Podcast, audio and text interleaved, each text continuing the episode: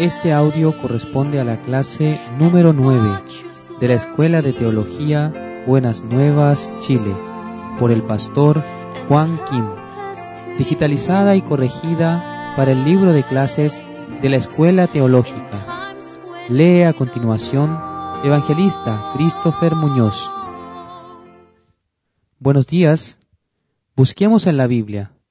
Levítico capítulo 4, del versículo 27 al 31. Dice, Si alguna persona del pueblo pecare por hierro, haciendo algo contra alguno de los mandamientos de Jehová, en cosas que no se han de hacer, y delinquiere, luego que conociere su pecado que cometió, traerá por su ofrenda una cabra, una cabra sin defecto, por su pecado que cometió.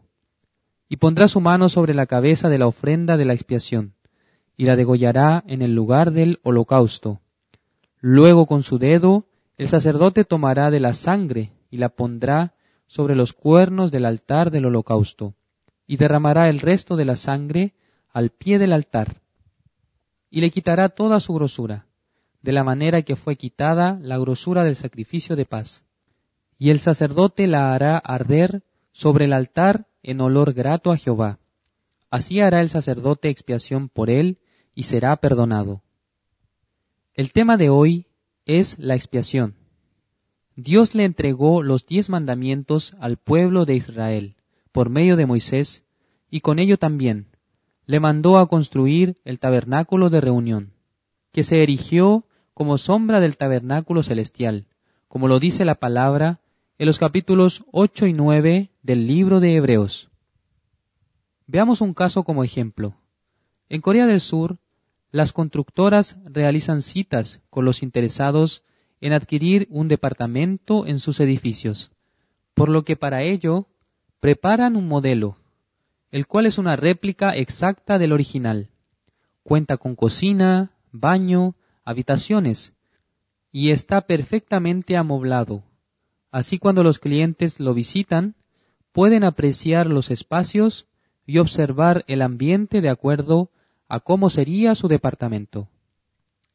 Luego de conocer las condiciones, los interesados firman el contrato de compra y saben que al terminar la construcción del edificio, ellos podrán vivir en un lugar como ese.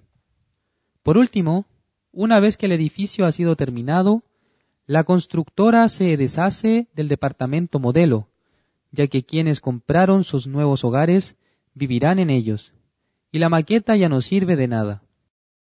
De la misma manera, Dios quería enseñarnos acerca de la obra de Jesucristo. Él no solo estuvo predicando durante tres años, sino que también sanó enfermos y resucitó a Lázaro, entre muchas otras cosas. Sin embargo, lo más importante es que Jesús es el sumo sacerdote celestial.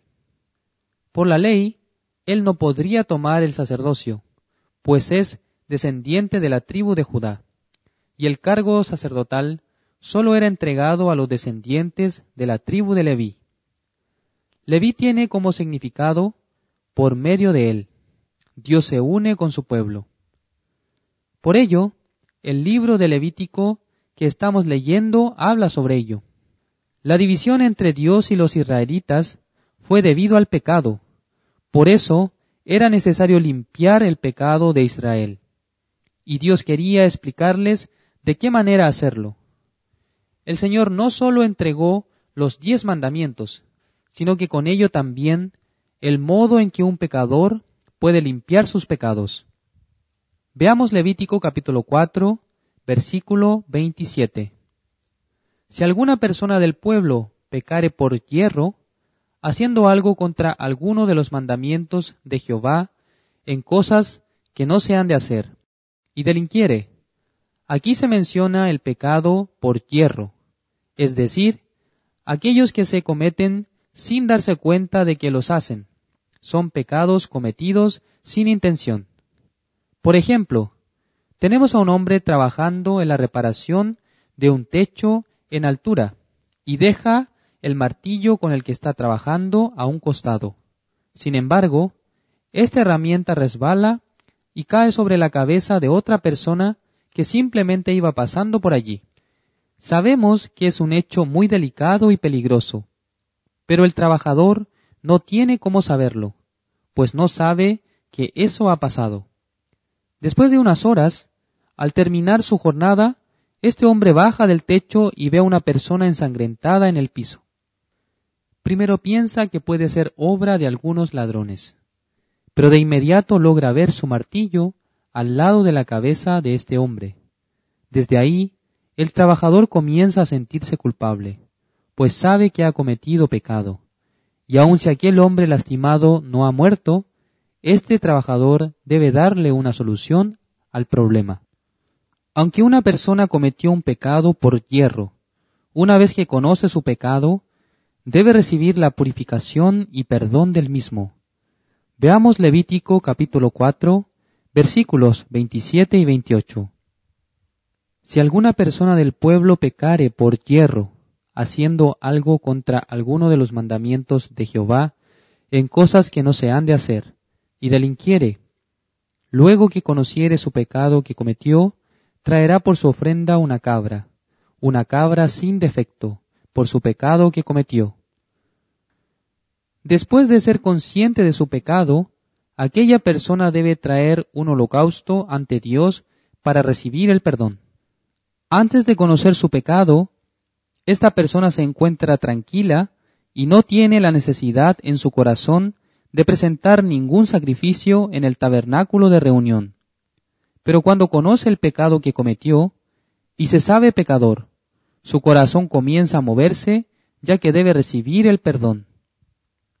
Para ello, la Biblia dice, traerá por su ofrenda una cabra sin defecto por su pecado que cometió. Sin defecto. Significa que el animal que se presente como ofrenda debe ser perfecto. No puede faltarle alguna parte, como un ojo o alguna de sus extremidades o tener algún defecto, sino que debe encontrarse en óptimas condiciones, ya que este sacrificio es una sombra de nuestro Señor Jesucristo. En el versículo 29 dice, y pondrá su mano sobre la cabeza de la ofrenda de la expiación, y la degollará en el lugar del holocausto. Antes de degollar al sacrificio, el pecador sí o sí debe poner sus manos sobre el sacrificio, es decir, realizar imposición de manos. Aquí es donde se encuentra el secreto del traspaso del pecado. Antes de que el pecador coloque sus manos sobre la cabeza del sacrificio, el pecado se encuentra en el corazón del pecador. Pero al poner sus manos sobre la cabeza del animal, éste se traspasa al sacrificio. Así Dios lo acepta como si fuera el pecador mismo. Sabemos que la paga del pecado es la muerte, y para ello se debe entregar un sacrificio, que derrame toda su sangre, ya que en ella está la vida. Por eso, se debe derramar toda la sangre del sacrificio, animal o humano, para que de inmediato muera. Debemos poner especial atención en la expiación de Dios referente a la imposición de manos. En general, las personas no le dan la debida importancia, pero sin ella el sacrificio no tiene valor. Para la expiación, no solo es necesario sacrificar a la ofrenda, sino lo verdaderamente importante es que en ella se encuentre el pecado. Si se trae un sacrificio al cual no se le han impuesto las manos, no se ha traspasado el pecado del pecador a la ofrenda. Por lo que matarlo no sirve de nada, pues el pecador no recibe la expiación, debido a que aún conserva sus pecados. Por ejemplo, una persona paga una multa, pero en el registro no aparece la identidad de quien lo hizo. Entonces solo se registra el pago mismo, sin saber quién lo hizo ni cuál fue el motivo. Si no podemos atribuir el pago de la multa a nadie, el pago mismo no tiene sentido y el multado sigue siendo deudor. El pecador debe poner las manos sobre la cabeza del sacrificio para traspasar su pecado. Busquemos Levítico capítulo 1, versículos del 1 al 4.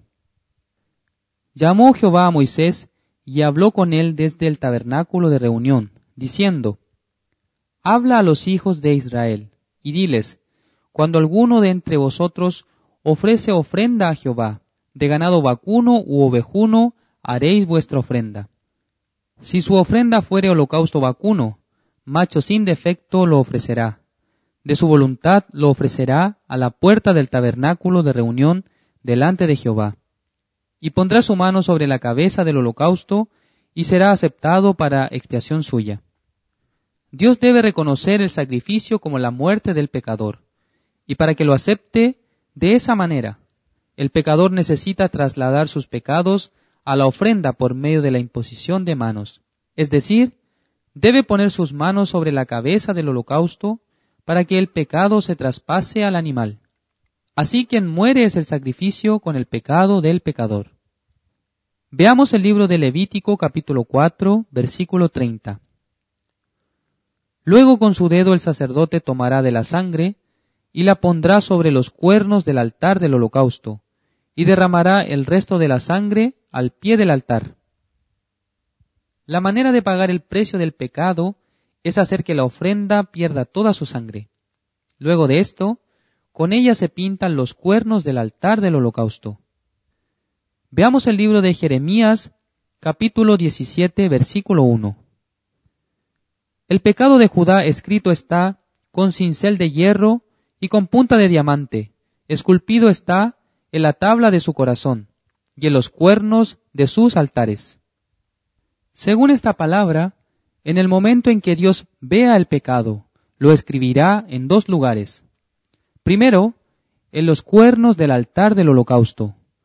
Dios escribe en ese lugar todo lo que el hombre hace desde el nacimiento a la muerte. En el libro de Apocalipsis vemos como ante Jesucristo se presentan dos libros. El libro de la vida, donde se escribe nuestro nombre después de recibir la salvación, y el libro de las obras, en el cual se encuentra todo lo que hemos hecho a lo largo de nuestra vida. Así cuando Dios abre el libro de las obras y ve alguno de nuestros malos actos, no podemos negarlo, pues todo se encuentra registrado en ese libro. De esa manera, al igual que en el libro de las obras, Dios ha escrito los pecados de todo el mundo en los cuernos del altar del holocausto. Por esta razón, ya que se encuentran escritos nuestros pecados, se debe cubrir con la sangre del sacrificio los cuatro cuernos del altar para cubrirlos y que Dios solo vea la sangre, y así perdone los pecados. Esa es la promesa de Dios. Segundo, en la tabla del corazón del hombre. Al cometer pecado, por más que nadie más esté al tanto, nosotros mismos lo sabemos y sentimos condenación, pues este pecado se encuentra en nuestro corazón, y la conciencia nos acusa diciéndonos que somos pecadores. Todo esto es debido a que Dios escribió el pecado en la tabla de nuestro corazón. Entonces, Necesitamos que Dios limpie el pecado tanto de los cuernos del altar como de nuestro corazón. Solo la sangre del sacrificio puede limpiar el pecado escrito en los cuernos del altar del holocausto. Sin embargo, para el pecado escrito en nuestros corazones es muy diferente.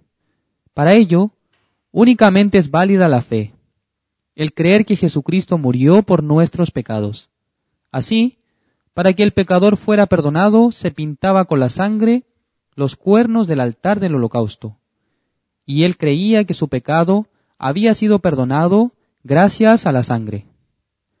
Leamos Levítico capítulo 4, el versículo 31. Y le quitará toda su grosura de la manera que fue quitada la grosura del sacrificio de paz. Y el sacerdote la hará arder sobre el altar en olor grato a Jehová. Así hará el sacerdote expiación por él y será perdonado. Aquí se distinguen claramente dos personas. Una es el sacerdote y otra el pecador. El pecador no puede limpiar el pecado por sí mismo, sino que necesita al sacerdote, quien tiene la facultad para hacerlo. De igual modo, Jesucristo es quien hace la expiación por nosotros, la redención. Él nos rescató e hizo también la remisión por nuestros pecados. Jesucristo es el sumo sacerdote celestial, quien además cargó el pecado del mundo, tal como dice en San Juan capítulo 1, versículo 29. El siguiente día vio Juan a Jesús que venía a él, y dijo, He aquí el Cordero de Dios, que quita el pecado del mundo. En el momento en que Jesucristo cargó con el pecado del mundo, adquirió la obligación de pagarlo, y por ello murió en la cruz. Esa era la voluntad de Dios. Aunque había muchos sacrificios de vacas, ovejas, cabras, etc., Dios sabía que éstos no podían limpiar el pecado de los hombres eternamente, pues había un límite. Aunque una persona recibía el perdón de su pecado al momento de realizar el sacrificio, si al día siguiente volvía a cometer pecado, ya era pecadora nuevamente. Por eso, debía hacer una nueva ofrenda por su pecado. Basándonos en esto, pensemos, en la época de Moisés, solo entre los hombres mayores de 20 años eran seiscientas mil personas. Si cada uno de ellos cometía una transgresión y presentaban una ofrenda para limpiar su pecado, se formaría una fila de más de diez kilómetros. Y siendo así, los sacerdotes estarían todo el día en el proceso sin descanso, solo matando animales y pintando con la sangre los cuernos del altar. De esta manera, por más que se hiciera esto constantemente, no se podían quitar todos los pecados. Por eso, Dios les enseñó otra manera de hacer la expiación. Solo una vez al año, un sacrificio que incluía el pecado de un año de todo el pueblo de Israel. Veamos Levítico capítulo 16, versículo 6. Y hará traer Aarón el becerro de la expiación que es suyo, y hará la reconciliación por sí y por su casa. Muchos pueden pensar que el sumo sacerdote no comete pecado, pero la palabra de Dios está diciendo algo diferente. Por ello, lo primero que debía hacer era ofrecer un becerro por él y su familia, y así expiar su pecado. Luego de matarlo, debe llevar su sangre al lugar santísimo, donde está el arca del pacto de Jehová, y rociarla siete veces en el lado oriental del propiciatorio. Después de purificar su pecado, estando libre de él, tiene la potestad para hacer la expiación de un año por el pueblo de Israel, por medio de dos machos cabríos. Busquemos en el libro de Levítico capítulo 16 versículos 7 y 8. Después tomará los dos machos cabríos y los presentará delante de Jehová, a la puerta del tabernáculo de reunión, y echará suertes Aarón sobre los dos machos cabríos, una suerte por Jehová y otra suerte por Azazel. Aarón debe echar suerte entre dos machos cabríos, para determinar cuál es para Jehová y cuál para Azazel. El que de ellos sea para Jehová será ofrecido en expiación, y con su sangre el sumo sacerdote deberá entrar en el lugar santísimo otra vez, y presentarse delante de Dios en ese lugar. Cada diez de julio, el sumo sacerdote salpicará siete veces la sangre del animal en el lugar santísimo, en la tapa del arca del pacto de Jehová, llamada propiciatorio. Es necesario que sean siete veces, pues este es el número de la perfección.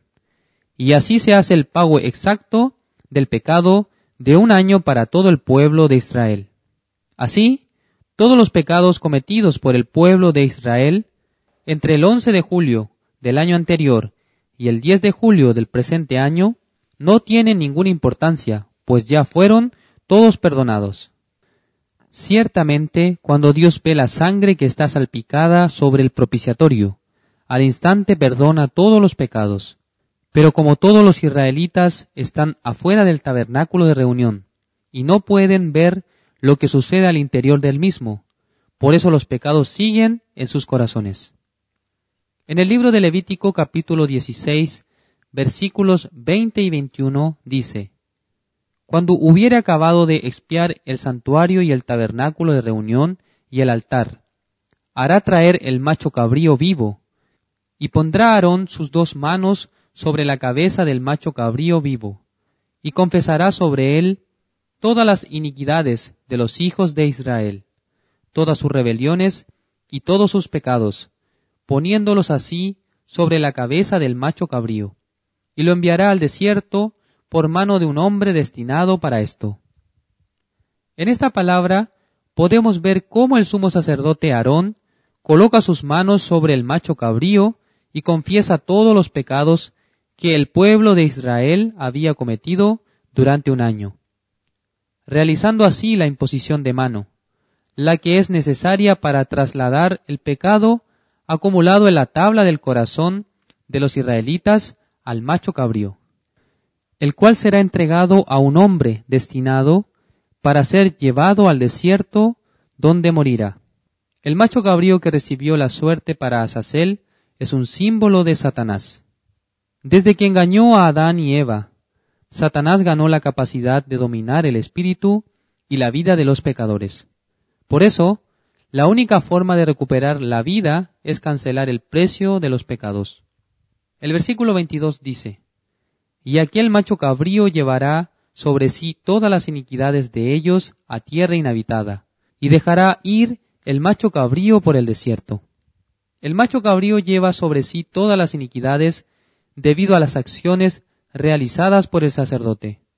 No es que él mismo decidiera que quería pagar los pecados de Israel y se pusiera en contacto con todos los habitantes del pueblo para recibirlos, sino que Dios asignó un representante de todos los israelitas, el sumo sacerdote Aarón, quien puso sus manos sobre la cabeza del macho cabrío, confesando el pecado del pueblo, y luego entregó el animal al representante que lo llevaría al desierto para que muriera. En el momento en que los israelitas ven al macho cabrío que cargó sus pecados alejarse al desierto, es cuando creen y agradecen a Dios por haber perdonado sus pecados. No obstante, existe un problema adicional. Si al día siguiente alguno de los habitantes del pueblo comete pecado, inmediatamente vuelve a ser pecador. En los capítulos 4 y 16 de Levítico, este sacrificio se muestra como una sombra, un modelo de lo que Jesucristo haría. El Levítico capítulo 16, versículo 29 dice, Y esto tendréis por estatuto perpetuo, en el mes séptimo, a los diez días del mes. Afligiréis vuestras almas y ninguna obra haréis, ni el natural, ni el extranjero que mora entre vosotros. El 10 de julio, sí o sí todo el pueblo debía realizar la expiación, y aunque ellos quisieran cambiar la fecha, Dios no lo aceptaba pues era obligatorio hacer la redención, la expiación del pecado de un año, a los diez días del séptimo mes. Sin embargo, esto es sólo una sombra del original, una copia de nuestro Señor Jesucristo, que vino al mundo y al tener treinta y tres años murió en la cruz. Lo primero que hizo Jesucristo al cumplir treinta años fue buscar a Juan el Bautista y luego comenzó a predicar. Vamos a buscar San Mateo capítulo 11, versículo 11, que dice, De cierto os digo, entre los que nacen de mujer no se ha levantado otro mayor que Juan el Bautista, pero el más pequeño en el reino de los cielos, mayor es que él. Jesucristo reconoció que Juan el Bautista es el mayor entre todos los hombres. Veamos, San Juan capítulo 1, versículo 1 al 4. En el principio era el verbo y el verbo era con Dios, y el verbo era Dios. Este era en el principio con Dios. Todas las cosas por Él fueron hechas, y sin Él nada de lo que ha sido hecho fue hecho. En Él estaba la vida, y la vida era la luz de los hombres. Esta palabra está hablando de nuestro Señor Jesucristo, quien desde el principio, antes de ser creado este universo, antes de venir al mundo, estaba con nuestro Dios. Sigamos con el versículo 5 y 6. La luz en las tinieblas resplandece, y las tinieblas no prevalecieron contra ella. Hubo un hombre enviado de Dios, el cual se llamaba Juan. Muchas personas se confunden con el libro de San Juan, pensando que el Juan que aparece en el versículo 6 es el discípulo de Jesucristo. Pero no es así, sino que se refiere a Juan el Bautista, quien nació seis meses antes que nuestro Señor. Él fue enviado a la tierra por medio del poder de Dios, pues su padre era Zacarías, sacerdote y descendiente de Aarón, y su madre era Elizabeth, también descendiente de Aarón. Ambos eran descendientes de la tribu de Leví y de la casa de Aarón. Por eso, automáticamente Juan el Bautista era sacerdote por la ley. Dios envió un mensajero a la casa del sacerdote Zacarías y su esposa Elizabeth. En el versículo 7 dice, Este vino por testimonio para que diese testimonio de la luz, a fin de que todos creyesen por él. Él fue enviado para que todos los hombres del mundo creyeran en Jesucristo por medio de su testimonio. Esto es algo muy importante. Juan el Bautista solamente tenía que entregarnos el testimonio acerca de nuestro Señor Jesucristo. San Juan capítulo 1 versículo 29 dice, El siguiente día vio Juan a Jesús que venía a él, y dijo, He aquí el Cordero de Dios, que quita el pecado del mundo. El sumo sacerdote Aarón ponía las manos sobre la cabeza del macho cabrío, para traspasar el pecado de Israel cometido en un año. Así este sacrificio quitaba el pecado del pueblo anualmente. De la misma forma, Jesucristo por sí mismo no podía quitar el pecado, sino que primero alguien tenía que hacer la imposición de manos sobre su cabeza, lo que ocurrió por medio de Juan el Bautista en el río Jordán, cuando Jesús le pidió que le diera bautismo. Por su parte, Juan el Bautista sabía que él mismo era pecador, y por eso al principio no quería bautizar a Jesús. Busquemos a Mateo capítulo 3, versículo 13 y 15. Entonces Jesús vino de Galilea a Juan al Jordán, para ser bautizado por él. Mas Juan se le oponía, diciendo, Yo necesito ser bautizado por ti, ¿y tú vienes a mí? Sin embargo, podemos ver su reacción después de escuchar la voz de Jesucristo. Veamos el versículo 15. Pero Jesús le respondió, Deja ahora, porque así conviene que cumplamos toda justicia. Entonces le dejó. Cumplir toda justicia significa que quitar el pecado del mundo a través de estas dos personas era lo conveniente según el plan de Dios. Juan era el representante de todos los hombres del mundo, al igual que el sumo sacerdote Aarón, quien representaba a todo Israel.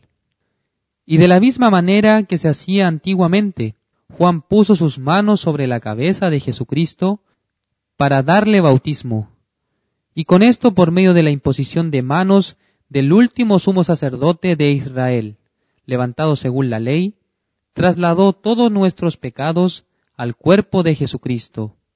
Busquemos el libro de Isaías capítulo 53, versículo 6, que dice, Todos nosotros nos descarriamos como ovejas, cada cual se apartó por su camino, mas Jehová cargó en él el pecado de todos nosotros. El pecado de todos nosotros incluye los pecados de la época de Adán, de Moisés, de Abraham, del tiempo de Jesucristo hasta nuestro siglo. Jesús cargó el pecado de todos nosotros. Por eso, Juan el Bautista dio testimonio de él. Al siguiente día de darle bautismo, cuando vio que Jesucristo se acercaba, gritó, He aquí el Cordero de Dios, que quita el pecado del mundo. Una persona que cree en el testimonio de Juan el Bautista, también cree en Jesucristo, por lo que puede decir, Señor, gracias por haber quitado todos mis pecados. El pecado que estamos cometiendo en el siglo XXI, en este año 2019, para nosotros es el pecado presente, pero según la norma del tiempo de Jesucristo, es el pecado futuro. Porque pasando dos mil años, nosotros hemos nacido y estamos cometiendo pecado y luego moriremos. Es decir, que según la norma del tiempo de Jesucristo, nuestra iniquidad se ve como el pecado futuro. Pero muchas personas se están preguntando a sí mismas sobre la manera en que Jesús pudo quitar nuestros pecados, incluso aquellos que todavía no hemos cometido. Si Jesús no hubiera quitado el pecado futuro, su sangre sería igual a la de los animales entregados en sacrificio. Sabemos que en el mundo hay muchas cabras y ovejas para hacer con ellas sacrificios y expiar nuestros pecados. Por ello, no hubiera sido necesario que Jesucristo muriera, pero hay mucha diferencia en cuanto a la validez de la misma. Mientras que la sangre de oveja sirve solo para limpiar los pecados pasados, la de Jesucristo es eterna. Por eso, nuestro Señor tiene poder para quitar todo el pecado del mundo, que abarca desde Adán hasta Jesucristo, desde Jesucristo hasta hoy, y desde hoy hasta el fin del mundo. Todo ese pecado fue cargado por Jehová en Jesús. En Isaías capítulo 53, versículo 6 dice, Todos nosotros nos descarriamos como ovejas, cada cual se apartó por su camino, mas Jehová cargó en él el pecado de todos nosotros. Dios llevó a Jesucristo al monte Calvario, cargando todos nuestros pecados, y ahí fue crucificado. En San Juan capítulo 19, versículo 30 dice, Cuando Jesús hubo tomado el vinagre, dijo, Consumado es y habiendo inclinado la cabeza, entregó el Espíritu. Lo último que dijo antes de morir en la cruz fue, consumado es, confirmando que su trabajo ya estaba terminado, siendo nuestro Salvador quien nos rescató y canceló todos nuestros pecados al entrar en el lugar santísimo del tabernáculo de reunión celestial.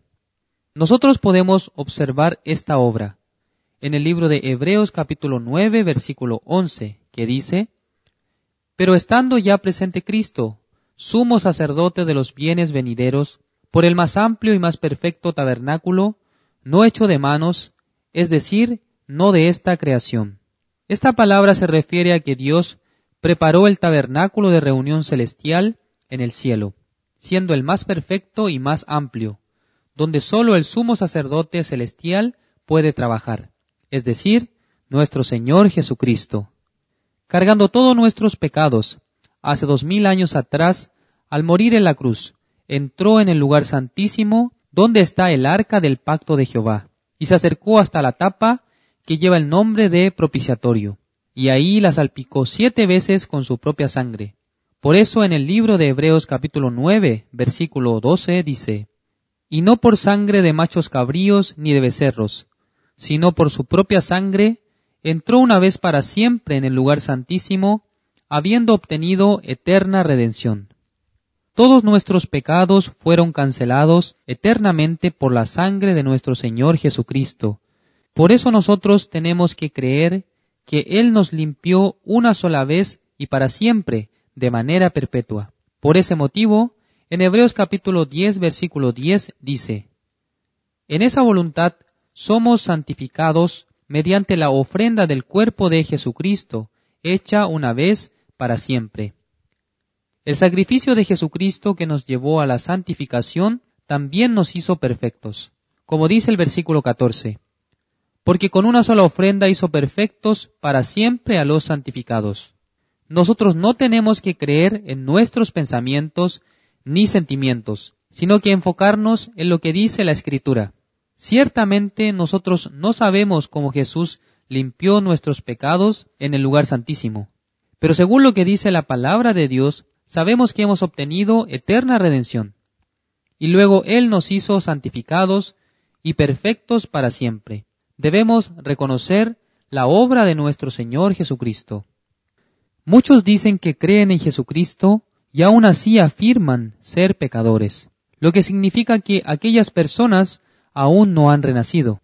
El renacimiento quiere decir que aunque nacimos con pecado, en el momento en que aceptamos la obra de Jesucristo que nos purificó, quedamos limpios de ello y nos transformamos en los hijos de Dios, salvos y renacidos. Para finalizar, en Hebreos capítulo 10, versículo 17 y 18, añade, y nunca más me acordaré de sus pecados y transgresiones pues donde hay remisión de estos, no hay más ofrenda por el pecado. Aquí se menciona que no hay más ofrenda por el pecado, porque hemos obtenido la eterna redención una sola vez y para siempre por el cuerpo y la sangre de Jesucristo. De esa manera, al creer en Jesucristo se es salvo. Si uno cree que su sangre limpió todos sus pecados, renaceremos y desde ese momento trabajará el Espíritu Santo y Dios va a dirigir nuestra vida. La clase número 9 termina aquí. Nos encontramos en la siguiente clase. La Escuela de Teología de la Misión Buenas Nuevas de Chile les espera para que se inscriban y aprendan más acerca de la palabra de Dios. Contáctenos al número más 56 9 88 33 54 56 con el pastor Juan Kim.